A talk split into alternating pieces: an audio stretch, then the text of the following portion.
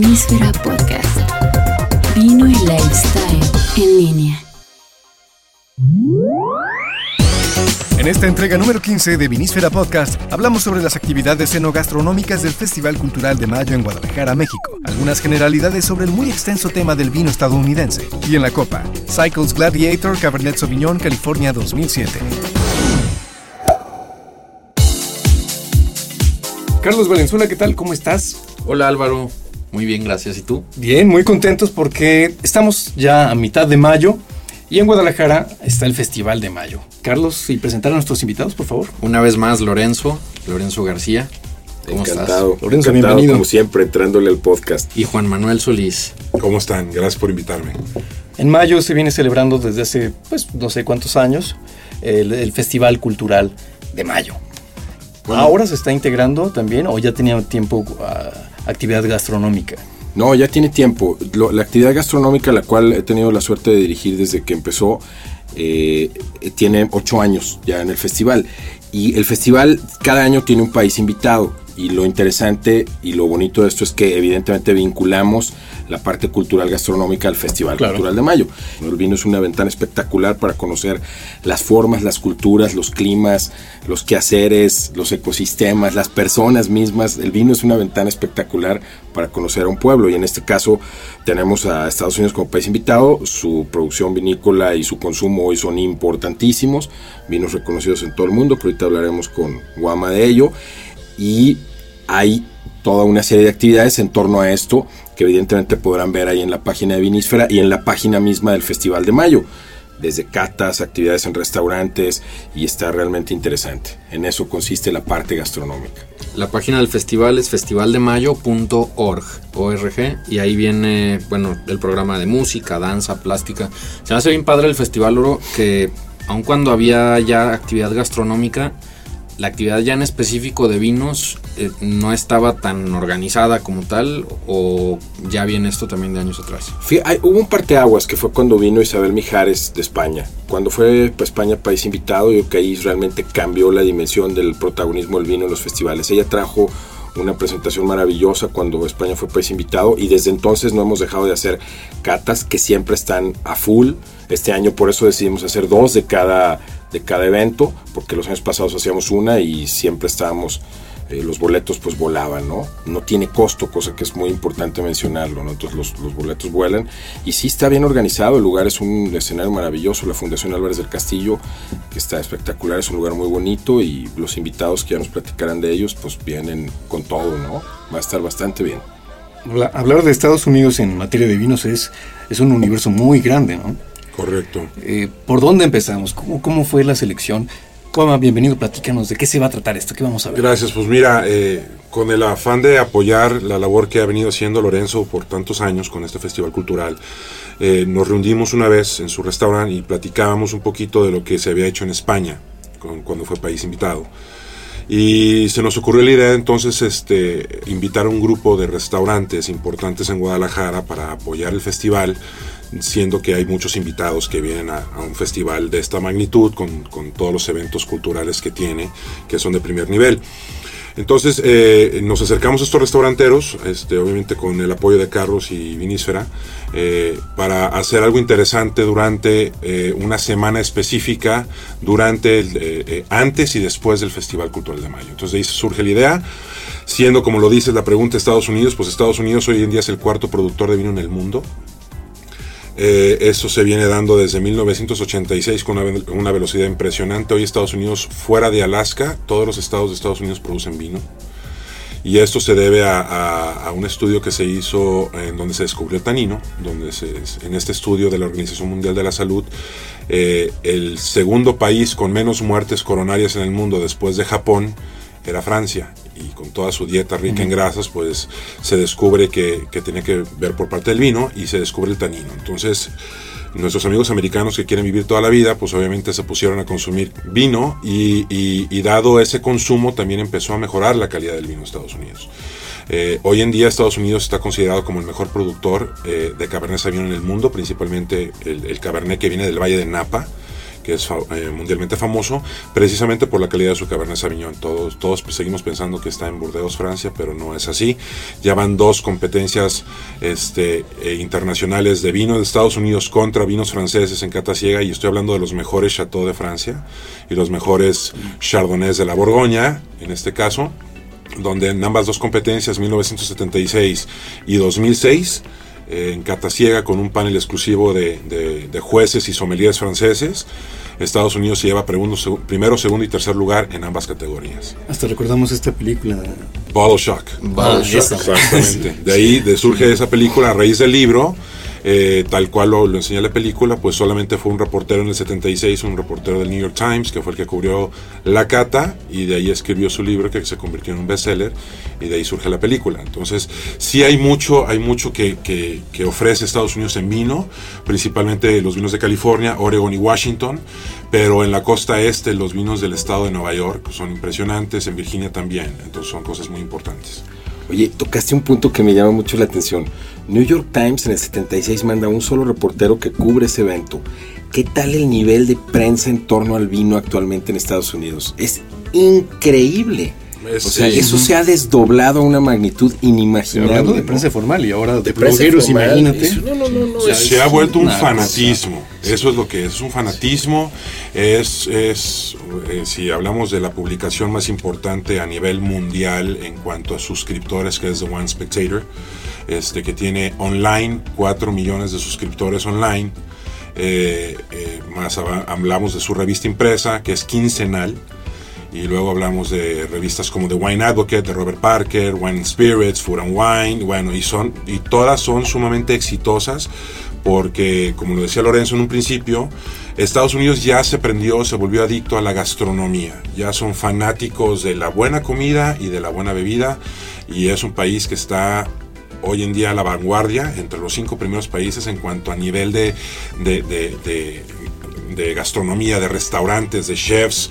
Hoy en día los chefs más famosos del mundo, franceses, españoles, italianos, tienen restaurantes en Estados Unidos, en las ciudades más importantes. Y obviamente Estados Unidos está produciendo una cantidad de chefs nacionales importantes. Hablemos de el más famoso de todos, Thomas Keller, el único eh, chef nacido en los Estados Unidos con dos restaurantes tres estrellas Michelin. Entonces eso ya te dice algo muy importante de lo que Estados Unidos hoy este, tiene en el preámbulo gastronómico mundial. Oye, volviendo al tema eh, de información, aparte del mercado, sin querer generalizar, pero el mercado americano tiene esta disposición de siempre consumir información, aparte del producto, ¿no? Exactamente. Consume el producto, pero busca todas las opiniones posibles al respecto. Sí, ellos son los amos de las estadísticas encima de las estadísticas. En el deporte, ¿no? Es clarísimo.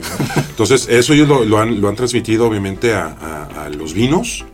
Y hoy en día, eh, Estados Unidos, Australia, Argentina, Chile y Nueva Zelanda son los protagonistas del vino a nivel mundial. Eh, son lo que, lo que eso era Europa en la época de los 70, 60 y 50.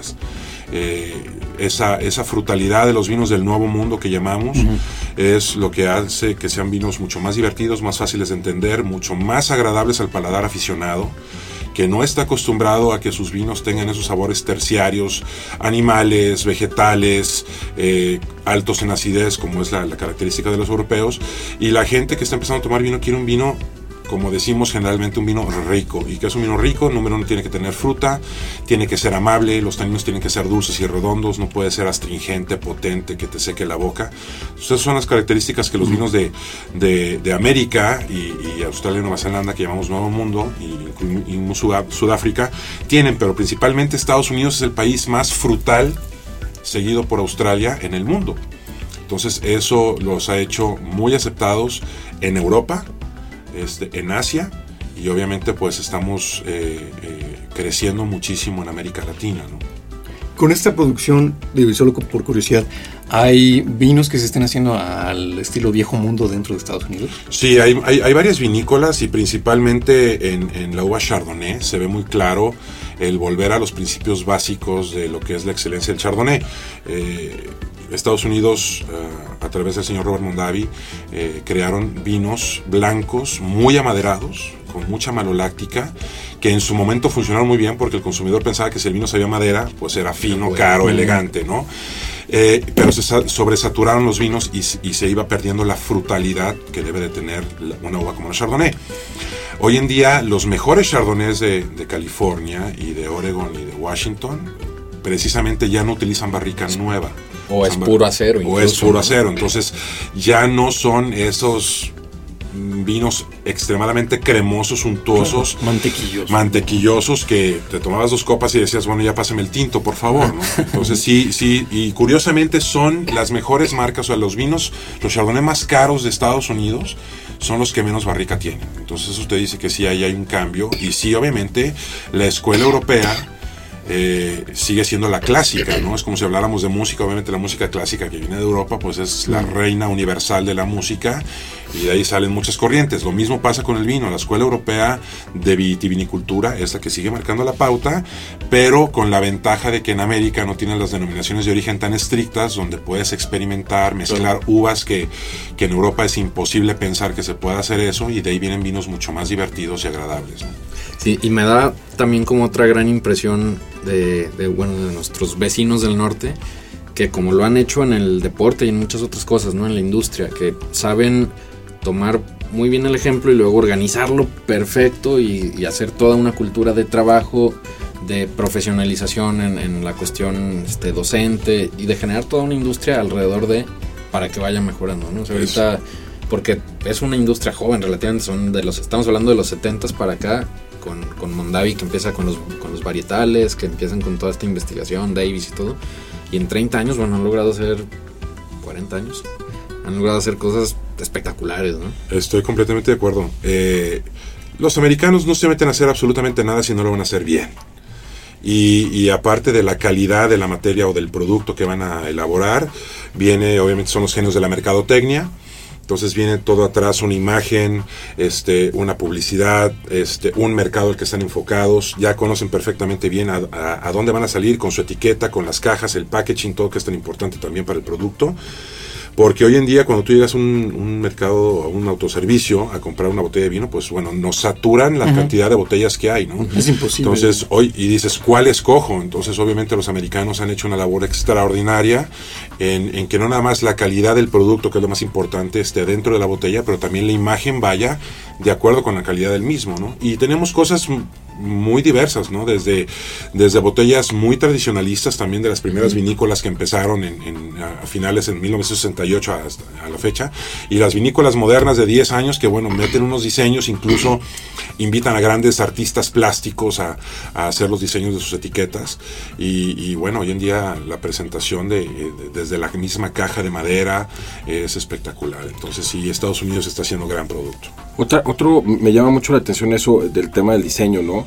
De hecho, hay concursos en Estados Unidos como el Jerry Mead New World Wine International Competition que tienen un premio muy importante que lo da American Airlines, la compañía aérea, que es un premio impo- al diseño de botella. Entonces, desde esa perspectiva, pues englobas, ya estás metiendo otro arte al, al arte del vino, ¿no? Que es el arte del diseño de una manera muy importante, sostenida y con muchísimo reconocimiento. Es un premio importante, reconocido y que, como dice Guama, le da una dimensión totalmente distinta al mundo del vino norteamericano. Yo no quisiera perder de vista tres factores que son básicos siempre en el vino, ¿no? Es cepa, hombre, tierra. O sea, ese triángulo maravilloso que te da, cuando tienes esas tres cosas en orden, el vino funciona. Estados Unidos tiene un clima espectacular para la producción de vino. Han sabido climatizar las cepas a su terroir, a su tierra. Y el hombre, o sea, el factor humano, tiene una dimensión de profundidad en la investigación que es increíble. O sea, UC Davis hoy por hoy es punta de lanza a nivel mundial en investigación enológica. Y yo quisiera hablar de un cuarto elemento en, en esta enología norteamericana, que es la lana, el billete. O sea, Estados Unidos tiene mucho dinero para que ese triángulo funcione a la perfección. Y eso es muy importante también decirlo, ¿no? O sea, en 40 años hicieron lo que no han hecho países en 2000 años de historia enológica. O sea, es, es- es increíble realmente, o sea, es sorprendente y, y tocaste un tema muy interesante que es este tema de, de- de la vieja escuela y la nueva escuela, ¿no? O sea, hoy por hoy estamos viendo una emigración de la enología norteamericana de un, de un producto totalmente tropicalizado a un paladar chato, que era el paladar anterior norteamericano, a un paladar que hoy busca perfiles, diferencias, aromas, gustos totalmente distintos, ¿no? Longevidad Porque longevidad ha evolucionado y la enología ha evolucionado con eso de una manera sorprendente. O sea, yo he probado chardonnays últimamente que de veras me chapeau, así, chapeau. Te quitas el sombrero que dices, este es un producto que ya está a la altura del mejor chardonnay, del mejor syrah, del mejor cabernet, del mejor blend, bordeaux blend. Ellos les tienen Meritage cuando hablas de cierta mezcla, Bordeaux Blend cuando hablas de la mezcla bordalesa, todas estas cosas las manejan perfectamente bien los norteamericanos. Entonces, esos cuatro elementos nos dan una enología, wow, de primerísimo nivel, ¿no? De hecho, lo que dice Lorenzo es tan tan cierto que para el público que nos escucha, que es muy apasionado de los vinos europeos nada más y que le tienen cierto miedo, cierta desconfianza a los vinos de Estados Unidos, eh, nada más pregúntense por qué los nombres más importantes de la industria vinícola de Europa, todos, todos, sin excepción alguna, tienen inversión en los Estados Unidos. Estamos hablando desde la familia Antinori, los Frescobaldi, o sea, grandes, las familias. Rothschild. O sea, Gaia acaba de invertir en, en California, este, Chile, eh, familias argentinas. Miguel Torres. Este, Miguel Torres, bueno, con, con su proyecto de Mar- eh, Miramar Marimar, Torres es Marimar. impresionante. Eh, y, o sea, eh, vinícolas como Gloria Ferrer, que, que pertenece al grupo de Freshenet, el, el productor de vino espumoso tipo cava más grande en el mundo. El Dr. Lucen, por ejemplo, en Washington, que es uno de los mejores productores de, de vino alemán a nivel mundial, que hace unos Rieslings más caros del mundo, que hizo un joint venture con Chateau Saint Michel para sacar un vino que se llama Heroica, por ejemplo. Entonces tienes, y bueno, la familia, los, los, Los los Rothschild, que están metidos, bueno, obviamente su primer joint venture que hicieron con, con Mondavi, eh, que se llama Opus One, y de ahí se viene una cantidad de empresas francesas a invertir en Estados Unidos. ¿Y por qué lo hacen? Si realmente no creyeran en lo que dijo Lorenzo, se- de su terroir tan perfecto que tienen y, y de lo que ellos sí pueden hacer y crecer y experimentar más allá de sus fronteras en sus países de origen, no lo hubieran hecho. Y son inversiones multimillonarias. Quizás, no sé, algunos que estamos un poquito familiarizados con el, vino americano, pues oímos que Napa es muy relativo a Cabernet Sauvignon, que quizás ya un poquito más arriba por el Russian River tenemos que los Pinot Noirs y Chardonnay. Oregon también, ¿no? Aunque en Oregon, pues que viene en Oregon y en Washington el Merlot también repuntando, ¿no? Pero, pues no sé, Guama, aprovechando que estás aquí, ¿qué nos puedes platicar ya en específico sobre región cepa? Sí, es muy importante. De hecho, Lorenzo también lo había comentado al principio. Hoy en día, el país de América más avanzado en lograr eh, entender qué tipo de suelo y clima es para qué tipo de uva es Estados Unidos. Eh, hoy está muy segmentado eh, lo que es California, sus zonas, eh, sur, centro y norte, lo mismo Oregon y Washington State, en cuanto a qué uvas voy a sembrar. Eh, hace prácticamente 20 años, eh, 25 años, en el Valle de Napa existía chile, mole, pozole, chardonnay, sauvignon blanc, cabernet, todas las uvas bordolesas, todas las uvas de Borgoña, este, y realmente se dieron cuenta de manera natural por la naturaleza que se daba bien y que se daba mal. Ahí empezaron a entender y hoy en día Napa es el Burdeos de Francia, solamente se producen uvas bordolesas, a excepción de que hay grandes productores que producen Chardonnay en el Valle de Napa, pero se encuentran en las montañas. Pero cuando hablamos de Chardonnay, por ejemplo, tenemos que hablar de Carneros, Sonoma, y no hablamos de Napa tanto cuando hablamos de Chardonnay. Cuando hablamos de Napa hablamos de básicamente Cabernet Sauvignon, Merlot, Cabernet Franc, o sea, las uvas bordolesas, y de Sauvignon Blanc, ¿no? que, es, que, es, que es el fuerte de, de- de Napa. Eh, tú lo dijiste, por ejemplo, Pinot Noir Russian River, Mendocino en su Anderson Valley, que es muy famoso, Oregon, Pinot Noir, Pinot Gris, Chardonnay, y obviamente sabes que donde hay buen Pinot Noir hay buen Chardonnay, Chardonnay. Porque es un eh, clima fresco. Y Rislings, Washington, Rieslings. Gewürztraminer, que son fantásticos, que los adoro. Y Washington State, obviamente que su cepa principal es la Merlot. Este, si ya si hablamos como país, Washington es Merlot, Oregon es Pinot Noir, California es Cabernet Sauvignon, ¿no? Y obviamente Sauvignon Blanc. Entonces así está un poquito segmentado. Eh, la costa este, a, a diferencia de la costa oeste, por ser mucho más fresca, eh, se está especializando en uvas del Ródano. Hay excelentes Rieslings, ex- excelentes Gewürztraminers, excelentes Viogniers. Este, están haciendo grandes Syrahs de clima fresco. Eh, entonces sí, sí, sí hay una, una eh, especi- especialidad en cuanto al terroir en Estados Unidos y no olvidemos la uva más importante de Estados Unidos que es la uva Sinfandel que, que se da obviamente en climas un poquito más cálidos de mejor manera, lo que es Lodi, un poquito más pegado hacia las montañas, que ahí vienen los mejores Infandels y obviamente ya tenemos la zona centro de California también porque es un poquito mucho más cálida que el North Coast, hace unos Infandels espectaculares, hemos hablado de, de Rich, Rosenblum, Martinellis, este, Turleys, que bueno, es, son realmente sinfandeles espectaculares. ¿no? Entonces sí, Estados Unidos ya eh, entra en una especialización en cuanto a terroirs en uvas. Oye, Guama, quiero aprovechar como el momento también para una cápsula educativa. Sí, claro. He escuchado por ahí, incluso en, en- en diplomados y en cursos supuestamente organizados, ¿no? Barra basadas alrededor del White Zinfandel. Sí, sí, sí. Eh, tú me imagino que conoces perfecto el, el proceso, ¿no? Perfecto. ¿Puedes explicar? Sí, claro que sí. De hecho, eh, por muchos años fue el vino americano más reconocido a nivel mundial. Y principalmente en México, esos vinos este, rosaditos, dulcecitos. Eh, y, y, pues para el público que nos escucha, eh, existe una gran gama de vinos rosados. Todos se hacen con uva tinta. ¿no? Este, yo me había topado con gente que incluso pensaba que venían de una uva rosa. Nada que ver. Eh, y obviamente se llama White Zinfandel porque eh, los vinos rosados pertenecen a más a la familia de los vinos blancos que de los vinos tintos, aunque están hechos con uva tinta. Es una maceración este, muy corta, lo único que se, deja el- el mosto de la, del jugo que es blanco reposando con sus pieles y solamente se deja que se pigmente un poco y se retiran las cáscaras, se para la fermentación, dejamos azúcar residual ahí, entonces por eso quedan esos vinos este, rosaditos, dulcecitos, que cada vez más el consumidor se está alejando de esos vinos y está entendiendo los grandes rosés como deben de ser, que son esos rosados secos, como la famosísima región de Tabel en Francia, que pues, hace los mejores rosados del mundo, eh, que son cosas espectaculares. Lo que pasa es que sí hay que entender el vino rosado. Y yo no hablo mal del White Zinfandel dependiendo en, en dónde lo vayamos a tomar, con quién lo vayamos a tomar y qué vamos a comer con ese vino. ¿no? Los vinos rosados son fantásticos para lunch, este, cualquier sándwich, ensaladas de día de campo en un lugar caluroso. De hecho, ahorita empieza la temporada de los, de los vinos rosados, toda la, época de calor. Son vinos muy divertidos, eh, principalmente para la gente que no está acostumbrada a beber vino.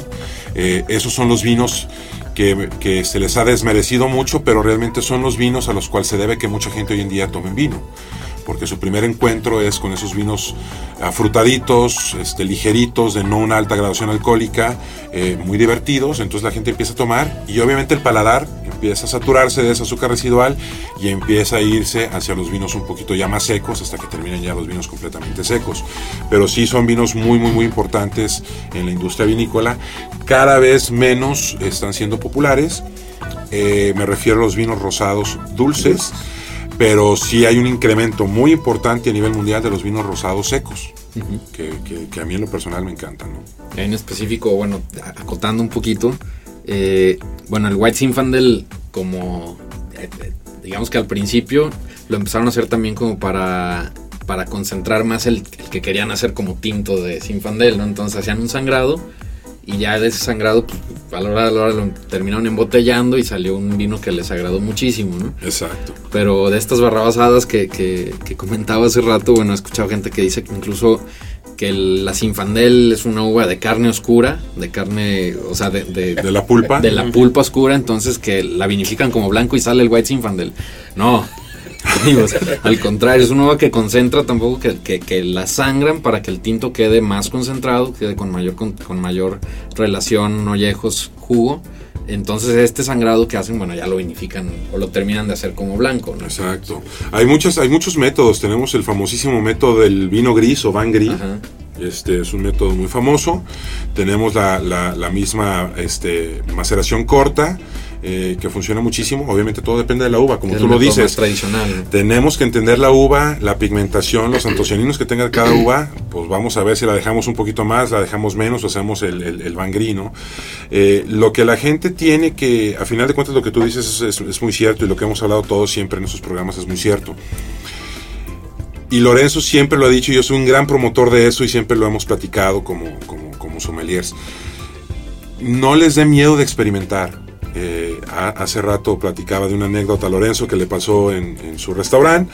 Eh, la gente llega con una muy mala imagen de una, de una marca que la tuvo hace 15 años y se queda con esa mala imagen o un vino que fulanito les platicó que no se lo tomen porque está muy malo, experimenten, no pasa nada, es una copa, este y, realmente hoy en día, para como la tecnología este, nos ha permitido en la industria vinícola avanzar muchísimo más en América, ya difícilmente nos vamos a topar con un vino malo. Este, hay vinos, relación calidad-precios, donde debemos de jugar, juzgar el vino, pero realmente vinos malos, si el vino está fácil de beber y nos cuesta 50 pesos la botella, pues no es un vino malo. Ahora, si el vino este, de 450 pesos nos da lo mismo que ese vino de 50 pesos, entonces sí ya tenemos un problema, ¿no? Entonces siempre hay que buscar, buscar la relación calidad-precio, pero ahí es muy, muy, muy, muy difícil encontrar un lo que se llama un mal vino. Sí lo sigue habiendo, pero pues ya, ya estamos hablando que puede ser el 5% de la producción total de vinos en el mundo, eh, pero todo es relación calidad-precio. Entonces yo invito a que la gente experimente, que no se vaya únicamente sobre la marca, que le hagan caso al sommelier o al wine steward, la persona que está encargada de los vinos, lo único que tienen que entender es qué es lo que están buscando, qué, es, qué estilo de vino les gusta. Bueno, a mí me gustan los vinos muy secos, muy animales, con acidez. Ok, pues nos quedamos en Europa. Oiga, señor, con toda honestidad, yo no sé nada de vino, soy neófito, estoy empezando en esto. ¿Qué vino me recomienda? Entonces ahí tiene que venir una recomendación de un vino del Nuevo Mundo con suficiente fruta, quizás un blanco con azúcar residual, y no le voy a meter a esa persona un, un Bordeaux añejo este, que sabe a vegetales y sabe a pieles y animales, porque entonces me va a decir de groserías, ¿no? Entonces, eso es, eso experimenten. Hay que experimentar, definitivamente me quedo con eso y lo hemos dicho en más de una ocasión, no nosotros solamente, que nos encanta la cosa de la experimentada, pero nuestros invitados y eso es algo que nos da mucho gusto. Ah, ocurre también algo, ah, mencionábamos eh, hace rato, que los la gente se casa con que este vino es malo. Ah, bueno, también se casan con que este vino es el bueno, ¿no? Entonces, reiterando una vez más, hay que experimentar y no casarnos con una sola idea, ¿no? Como dicen los amigos de Vinoteca, haz la prueba. Haz la prueba. Exactamente, y para hacer la prueba, ¿qué es lo que tenemos aquí? Bueno, hoy tenemos la uva obviamente más emblemática del estado más em, importante de los Estados Unidos, que es California. Eh, es un Cabernet Sauvignon apelación California, ¿qué quiere decir esto? Que la uva viene de todo el estado de California. Esto se hace para, para ofrecer un estilo, eh, es un estilo universal de lo que se puede hacer en un vino del estado. Eh, no tenemos un vino de apelación Napa o, lo que puede ser Sonoma o lo que pueda ser Santa Bárbara County o etcétera. El vino se llama Cycles Gladiator, es la segunda etiqueta de una vinícola muy importante que se encuentra en Monterrey County que se llama Han Family Vineyards. Es una vinícola muy tradicional que ya tiene más de 30 años en esa zona. Eh, produce grandes cabernets, produce grandes chardonnays, produce grandes syrahs y esta es una segunda etiqueta eh, de esos vinos universales que hablábamos, esa primera introducción al mundo del vino este es un vino que es 85% Cabernet Sauvignon y a mi punto de vista es una edición muy interesante porque por lo general el Cabernet se le mezcla Merlot, pero en este caso lleva un 15% de Petit Syrah. Entonces eso es para darle un color más potente, darle más frutalidad al vino, darle ciertos toques este, condimentados también al Cabernet. Y yo creo que fue muy atinado este, e, esa mezcla porque lo hace un vino mucho más divertido, eh, más gustoso, eh, de tanino dulce, y cuando me refiero a tanino dulce no me refiero a que el vino sea dulce, sino que es un vino de sabores frutales, más amables, no astringente, entonces es un vino muy fácil, muy fácil de, de, degustar. Sus aromas, pues obviamente... Yo quiero comentar que aquí sin acercarnos a, a nariz la copa, llegan los aromas. ¿eh? sí, sí, es, Esta es una cosa interesante que pasa en los vinos del Nuevo Mundo en general, ¿no? Este, la, frutalidad, esa frutalidad este, realmente nos, nos eh, llena el, el, paladar y la nariz. y, y, es la carta de presentación de decir, uff, este vino pues sí me gusta, que rico huele, entonces es como la primera invitación para, para, beberse, ¿no? esto es lo que ha logrado no nada más Estados Unidos, sino todos los vinos del Nuevo Mundo en general, ¿no? No tenemos esas notas animales ni terciarias porque además es un vino joven y, y, bueno, es una cosecha 2007 que fue un gran año este, justamente para Estados Unidos y para la gran mayoría de los países productores de vino en el mundo importantes. Los años nones son muy buenos, pero los años en América, principalmente en California, los años que tienen 7 son muy, muy buenos. La cosecha 2007 y la 1997 para California son cosechas excelentes. Entonces son vinos muy divertidos, eh, frutos rojos, que es lo que siempre vamos a encontrar. Primero esa frutalidad, tenemos mucha cereza, tenemos un poco de arándano, tenemos algo de, de berries, este, que es muy característico. Y luego tenemos condimentos Fíjate. muy claros como canela, pimienta. Me llama mucho la atención que es como una simbiosis de frutas rojas y moras. Está bien padre eso. O sea, tienes fresa, ciruela, frambuesa y luego tienes un toque de moras bien, bien intenso. Exactamente. Y, y obviamente pues son frutos rojos que, que- que cuando los escuchamos este, se nos antojan. A la gran mayoría de nosotros se nos, nos gusta mucho. Eh, tiene un muy buen color. Pues estamos, obviamente estamos hablando de Cabernet Sauvignon. Entonces tenemos una uva este, con, con de, de piel gruesa, de buen contenido de antocianinos, lo nos da un muy buen color. Eh, y esto es básicamente lo que California ofrece. Este es un nivel básico.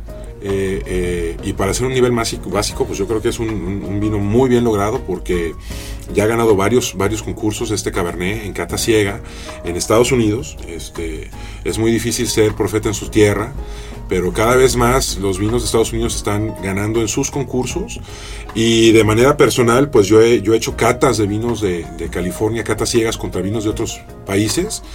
Y el resultado es que 8 de cada 10 personas en paladar en catas ciegas cogen el vino de Estados Unidos. ¿Por qué? Por esa fruta que tiene. Claro. ¿no? Eh, para ubicarnos otra vez con la relación precio-calidad, ¿en cuánto está esta botella en, en dólares? Esta es una botella que en Estados Unidos cuesta entre los 14 y los 16 dólares aproximadamente. Y aquí a consumidor. Aquí al consumidor es un vino de 206 pesos. Bastante razonable. Este, con los impuestos que tenemos aquí en México, pues no creo que sea un Eh, vino nada no. disparado, ¿no? Entonces es un vino muy agradable, este, bien logrado. Eh, qué bueno que me esta pregunta porque yo he escuchado mucha gente que me dice, no, es que los vinos de Estados Unidos son muy buenos, pero son muy caros. Eso no es correcto.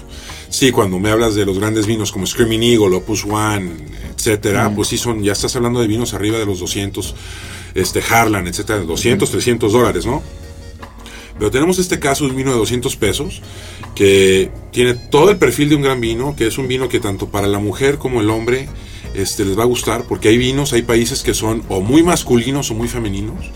Y muchas veces a la mujer no le gusta tomarse un cabernet, no sé, por decir argentino o chileno, porque son muy tánicos, muy astringentes, y entonces pues ya Es la la mujer idea, ya ¿no? dejó que de no me gusta el vino. Y ahí es donde empieza, a mí no me gusta el vino tinto, ¿no? Este, y California no, California siempre va a tener una pil, un, un- un- una eh, seducción a ambos paladares. Tienes el tanino, tienes un vino de cuerpo completo, pero los taninos no son agresivos, son fáciles de beber. Entonces, eso es básicamente por el clima que tiene. Y, y obviamente eh, la metodología. Estados Unidos hoy combina lo mejor de la tradición vinícola del mundo y la tecnología de punta en la producción de vino.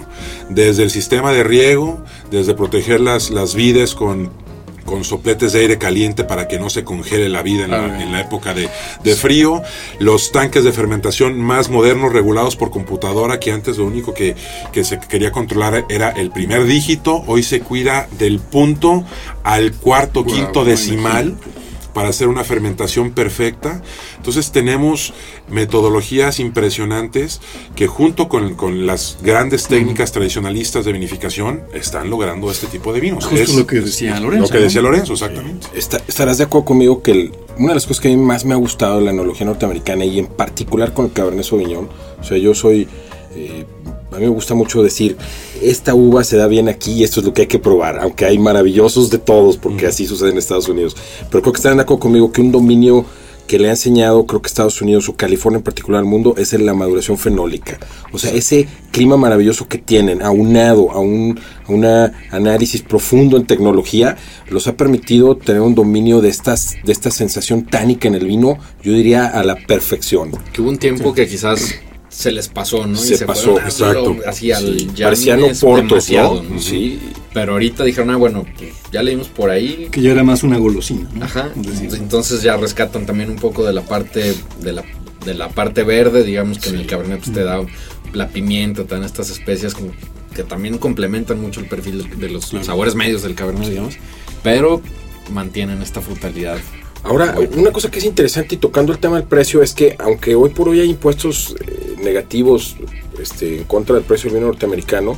O sea, esfuerzos en concreto como los de Guama con Cabo Wine para tenemos vino norteamericano de muy buena relación calidad-precio en México, ¿no? Yo creo que este es un vino que nos da muy bien en los 206 pesos, ¿no? Es un vino que nos llena la boca, no porque esté él aquí, igual lo criticaríamos, así lo hemos hecho en ciertos y, y podcasts. es cosa de gustos también. Y es una cuestión de gustos, pero desde, la, desde el mero análisis técnico del vino, creo que este es un vino que rebasa el gusto. Es decir, le guste a Carlos, a Álvaro, a Guama o a mí, o no nos guste, es un vino que está muy bien hecho.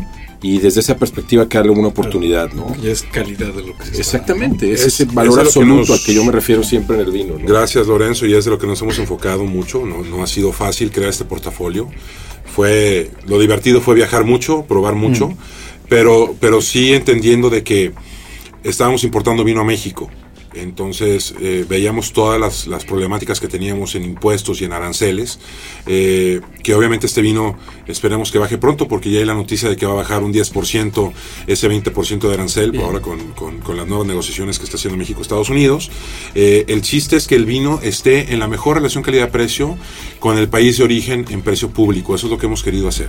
Entonces sí nos, nos tardamos prácticamente este, tres años y medio en crear el portafolio, eh, seleccionar, ir a conocer muchísimas vinícolas y tratar de enfocarnos en algo que le pudiera gustar al mercado mexicano.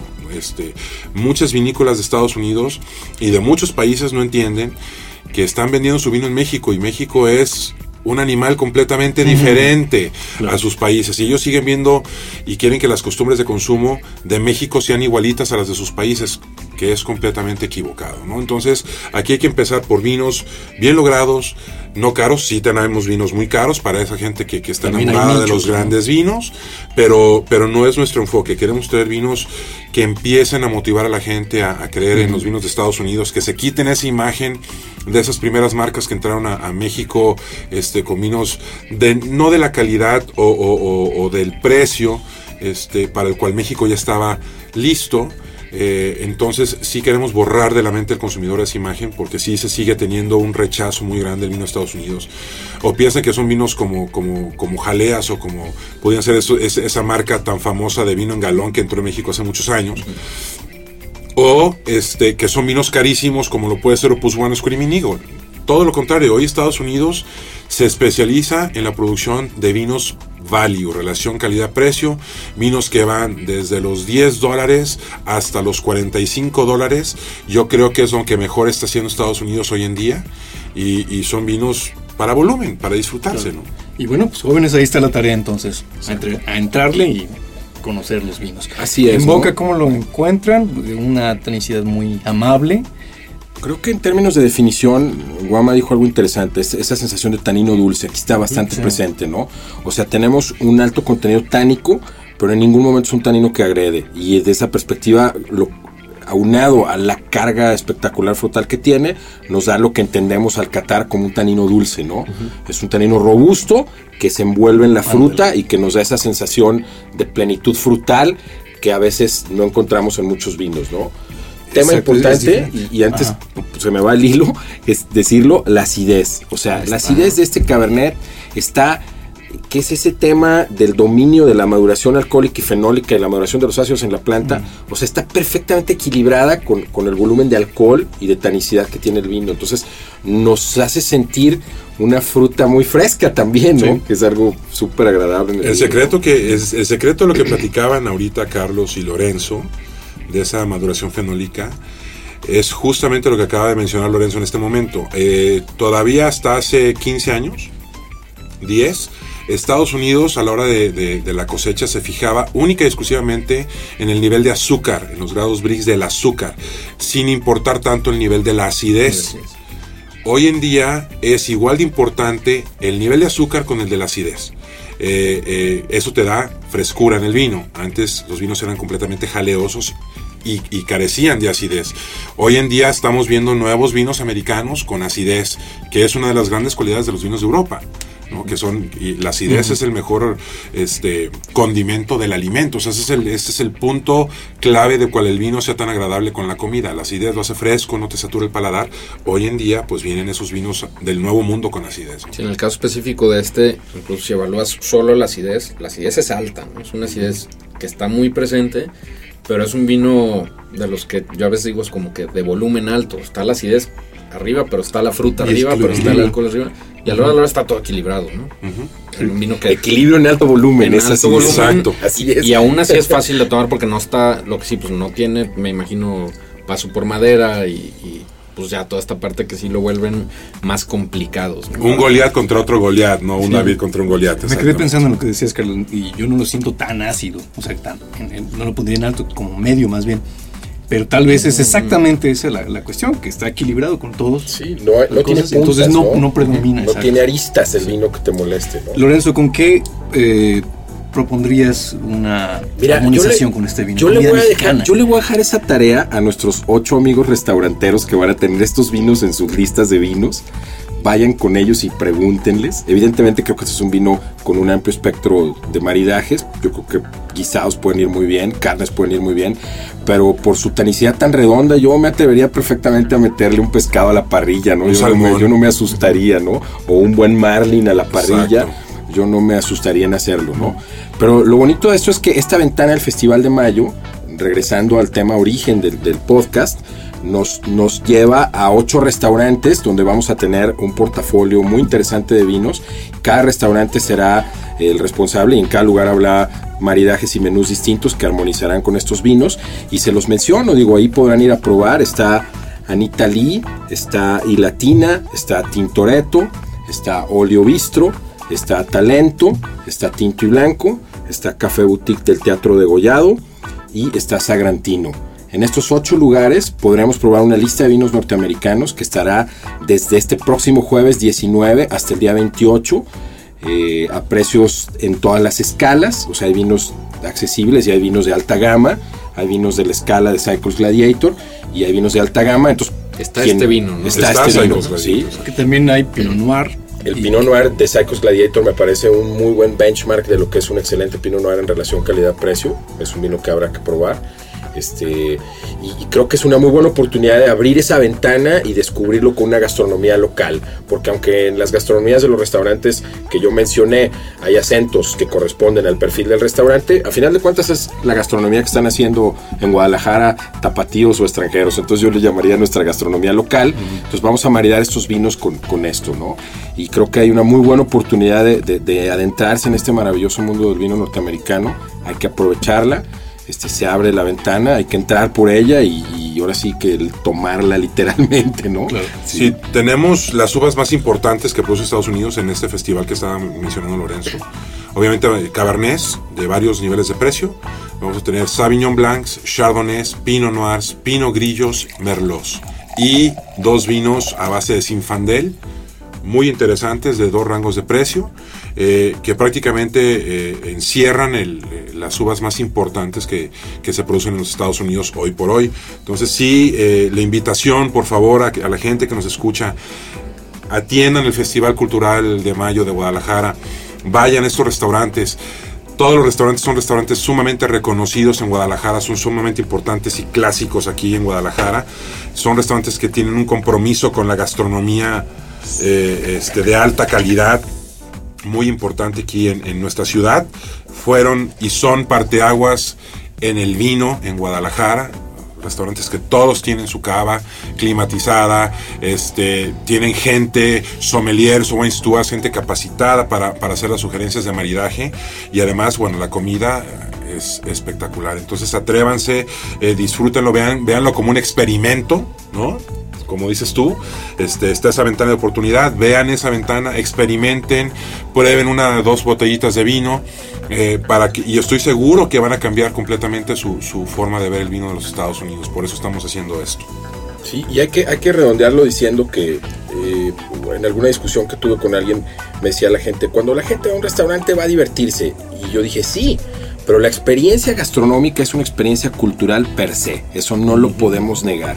O sea, conocemos a la gente que cocina, conocemos el perfil del lugar, conocemos al país cuando comemos su, su gastronomía, ¿no? Y es una maravilla, entonces esta es una forma de conocer a, a nuestros vecinos del norte de una manera muy interesante. Yo coincido con Guama, hay toda una cultura nueva o, o evolucionada más que nueva, creo que sería la palabra correcta, de un norteamericano que está en una búsqueda seria, consciente de una identidad gastronómica con mucho mayor profundidad. La cocina tradicional norteamericana es maravillosa, hay platillos clásicos, por ejemplo la cocina esta de Nueva Orleans, todo este tema de, de, la- de las carnes, toda esta cuestión de los quesos ahora en Estados Unidos que es espectacular, y el farming de, de- en todos sentidos, El la parte de hortalizas, la cuestión orgánica, la cuestión animal, el, el cuidado de los animales en crecimiento, todo esto, pero hoy por hoy es una gastronomía mágica, ¿no? maravillosa que, que podemos conocer a través de sus vinos, concibiendo el vino como un producto gastronómico por excelencia. ¿no? Todo esto forma parte de la actividad gastronómica del Festival Cultural de Mayo en Guadalajara. La gente que vive en Guadalajara, por favor, vaya a los restaurantes, vaya a conocer y a disfrutar estos vinos. Y la gente que está en posibilidad de llegar a Guadalajara, como no, se darán una muy agradable sorpresa. ¿Qué más vamos a encontrar en estas actividades? Bueno, de entrada hay, hay eh, tres catas, eh, el domingo 21, lunes 22 y martes 23. Eh, las el primer día son eh, Jack Daniels, una bebida emblemática de Estados Unidos, importantísimo. De hecho, la destilería Jack Daniels está considerada patrimonio de la humanidad y Jack Daniels es un, es un whisky norteamericano de primera calidad, ¿no? Tiene sus detractores, pero realmente es un producto de primerísimo nivel. Y las catas se llaman Bebidas de dos mundos, se catarán tequilas mexicanos también, de la Casa Herradura, ¿no? Entonces tenemos el domingo Jack Daniels Herradura, el lunes Silverado Vineyards, que viene Mark Burrelli, director, export manager de la compañía, y, y va a darnos una cata de primerísimo nivel, donde vamos a probar los vinos de Silverado y eh, vinos que van a estar en el portafolio que va a estar en los distintos restaurantes de la ciudad. Y el martes volvemos con Jack Daniels y Herradura.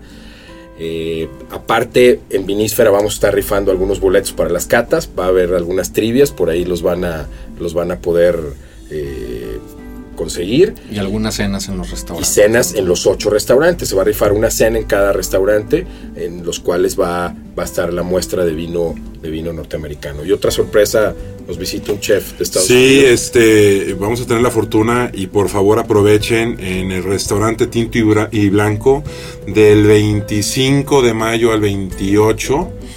Va a estar uno de los chefs más importantes este, de Estados Unidos. Él, él se encuentra en Los Cabos ahorita, este, tiene su restaurante.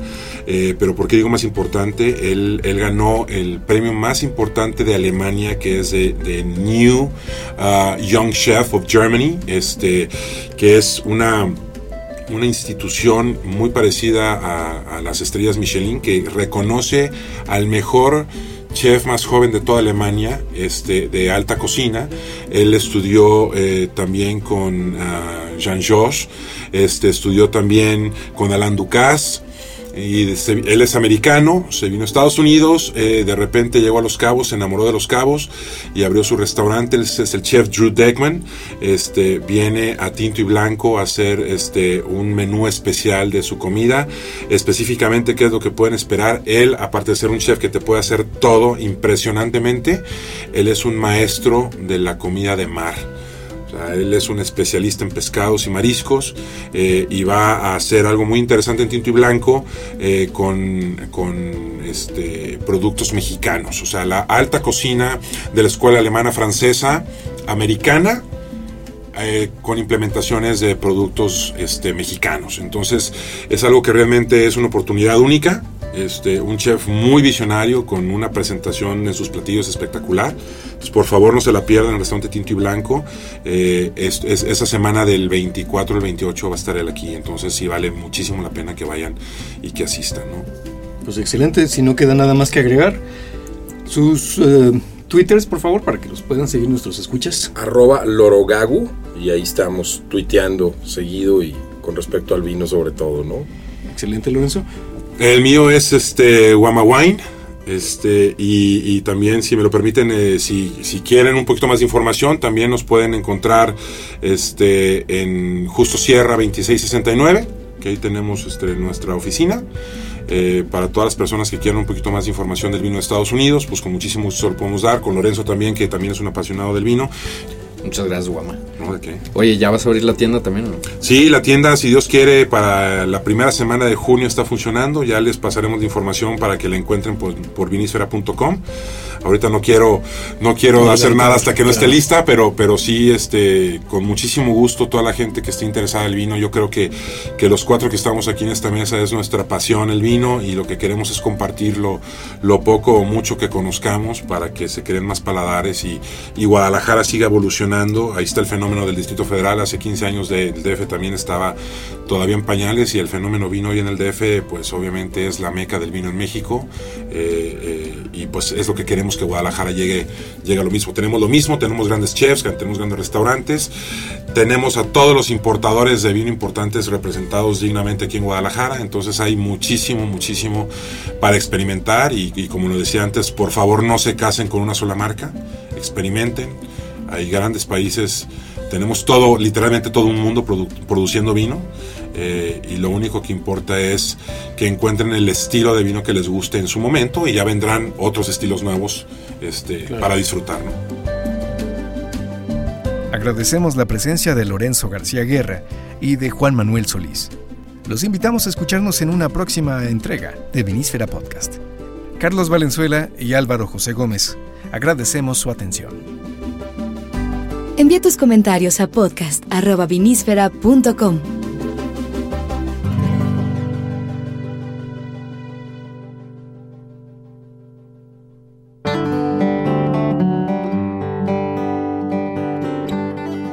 mí el vino mmm, tiene muchas definiciones. La primera, la sangre más perfecta de la humanidad, para los que sean católicos o crean en alguna religión, muy atinadamente es la sangre de Cristo. Es la bebida más compleja, más fascinante, más antigua, más difícil de concebir. Es la bebida más placentera, la única bebida que ha estado en los mejores y peores momentos de la humanidad. La bebida más romántica, la bebida más celebrativa, la bebida más perfecta. Para mí el vino es la mayor perfección de la imperfección del hombre. Eso es para mí el vino.